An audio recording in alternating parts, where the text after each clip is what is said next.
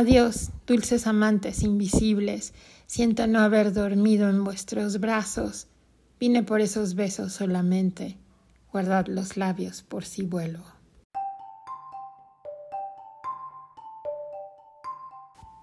En un ensayo de Octavio Paz acerca de Luis Cernuda, dice, con cierta pereza se tiende a ver en los poemas de Cernuda meras variaciones de un viejo lugar común. La realidad acaba por destruir el deseo. Nuestra vida es una continua oscilación entre privación y saciedad. A mí me parece que además dicen otra cosa más cierta y terrible. Si el deseo es real, la realidad es irreal. El deseo vuelve real o imaginario y real la realidad. Bienvenidos a un nuevo episodio. Esta vez hablaremos acerca de la vida y la obra del sevillano Luis Cernuda. Te lo he dicho con el viento, jugueteando como animalillo en la arena o iracundo como órgano impetuoso. Te lo he dicho con el sol, que dora desnudos cuerpos juveniles y sonríe en todas las cosas inocentes.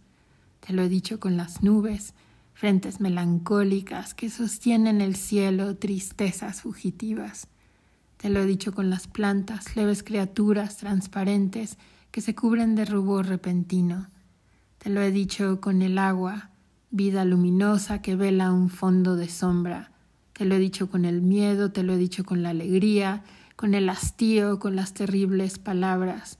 Pero así no me basta, más allá de la vida, quiero decírtelo con la muerte, más allá del amor, quiero decírtelo con el olvido.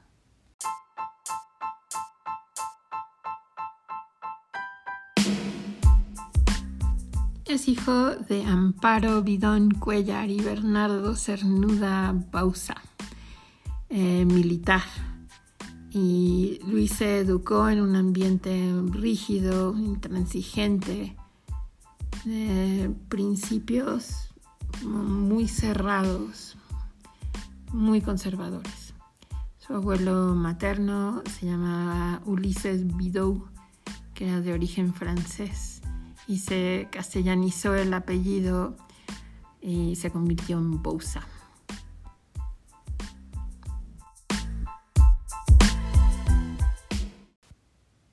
He venido para ver semblantes amables como viejas escobas He venido para ver las sombras que desde lejos me sonríen.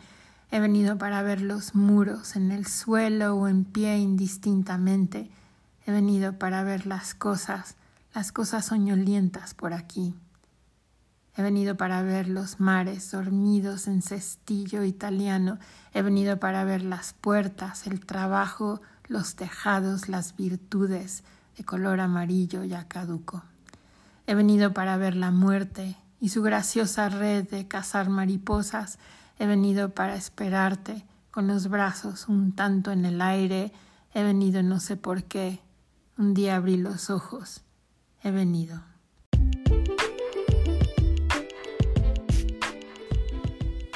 En Sevilla estudió Derecho bajo la dirección del famoso Pedro Salinas, de quien fue discípulo y quien orientó eh, sus primeros pasos hacia la poesía. En 1928 conoció en Málaga a varios compadres del movimiento del 27, la generación del 27, como Emilio Prado y Manuel Alto Laguirre, y poco después en Madrid se hizo amigo de Vicente Alexandre y de Federico García Lorca. En sus inicios se veía claramente una inclinación hacia la soledad y al nihilismo, pero estas dos características evolucionaron hacia una actitud casi espiritual.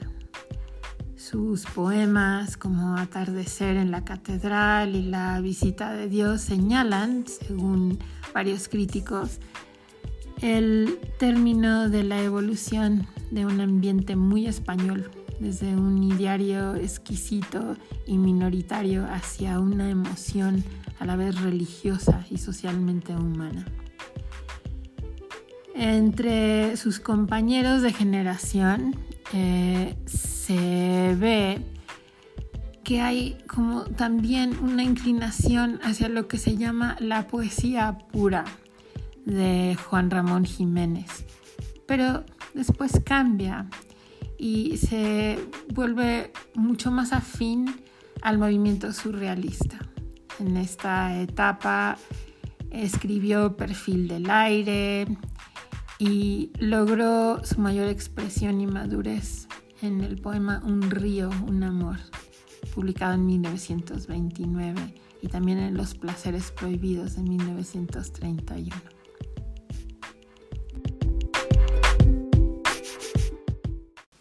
Enseguida la voz de Luis Cernuda leyendo un fragmento de uno de sus poemas. Borradas están ya las inscripciones de las losas, con muertos de dos siglos, sin amigos que les olviden, muertos clandestinos.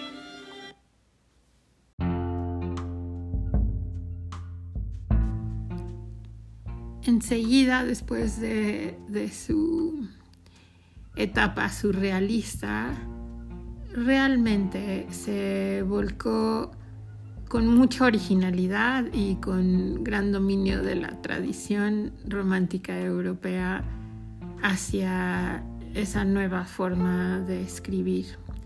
Publicó Donde habita el olvido en 1934, Invocaciones en 1935 y todos los títulos que aparecieron a partir de ese momento fueron eh, reunidos en la obra poética completa que se llama La realidad y el deseo, que en 1964 se publicó póstumamente en la edición número 40 de este libro. Los marineros son las alas del amor, son los espejos del amor, el mar les acompaña y sus ojos son rubios, lo mismo que el amor rubio es también igual que son sus ojos. La alegría vivaz que vierten en las venas rubia es también idéntica a la piel que asoman. No les dejes marchar porque sonríen como la libertad sonríe, luz cegadora erguida sobre el mar. Si un marinero es mar, rubio mar amoroso, cuya presencia es cántico, no quiero la ciudad hecha de sueños grises, quiero solo ir al mar, donde me anegue barca sin norte, cuerpo sin norte, hundirme en su luz rubia.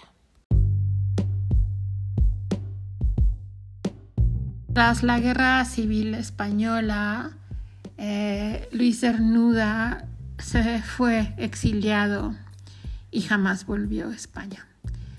Eh, bajo la influencia directa de la poesía anglosajona, pasó mucho tiempo en Gran Bretaña y después en Estados Unidos y por último en México. Publicó sucesivamente, entre otros libros, Las nubes en 1940, como Quien espera el alba en 1947, con Las Horas Contadas 1956 y finalmente Desolación de la Quimera en 1962. Ha sido objeto de muchísimos estudios en muchísimos países también y tal vez quien mejor eh, se aproximó al sentido más genuino y profundo de Cernuda fue Octavio Paz. Pero, además de poeta, Cernuda también fue prosista y toda su obra fue recopilada después de su muerte por Derek Harris y Luis Maristani.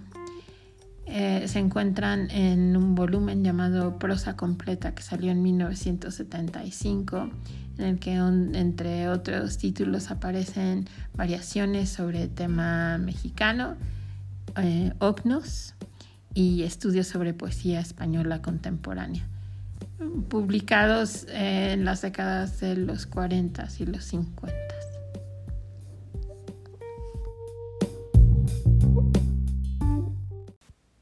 Volver. Vuelva al que tenga, tras largos años, tras un largo viaje, cansancio del camino y la codicia de su tierra, su casa, sus amigos, del amor que al regreso fiel espere.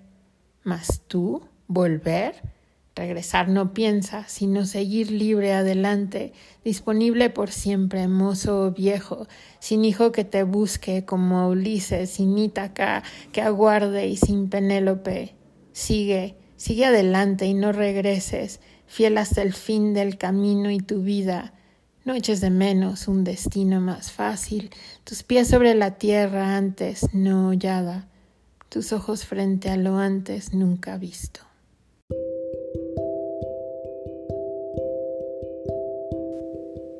Espero hayan disfrutado el episodio. Para mí fue una gran sorpresa volver a ser nuda, volver a descubrirlo y, sentir sus poemas. Son realmente muy conmovedores y tienen una melodía muy especial, muy bonita.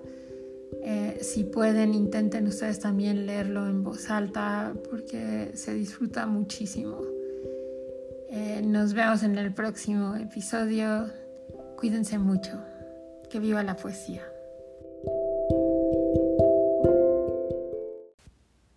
Llueve el otoño, aún verde como entonces, sobre los viejos mármoles, con aroma vacío, abriendo sueños, y el cuerpo se abandona. Hay formas transparentes por el valle, embelezo en las fuentes, y entre el vasto aire pálido ya brillan unas celestes alas. Tras de las voces frescas queda el halo virginal de la muerte, Nada pasa ganado ni perdido, lánguido va el recuerdo. Todo es verdad, menos el odio, yerto, como ese gris celaje, pasando vanamente sobre el oro, hecho sombra iracunda.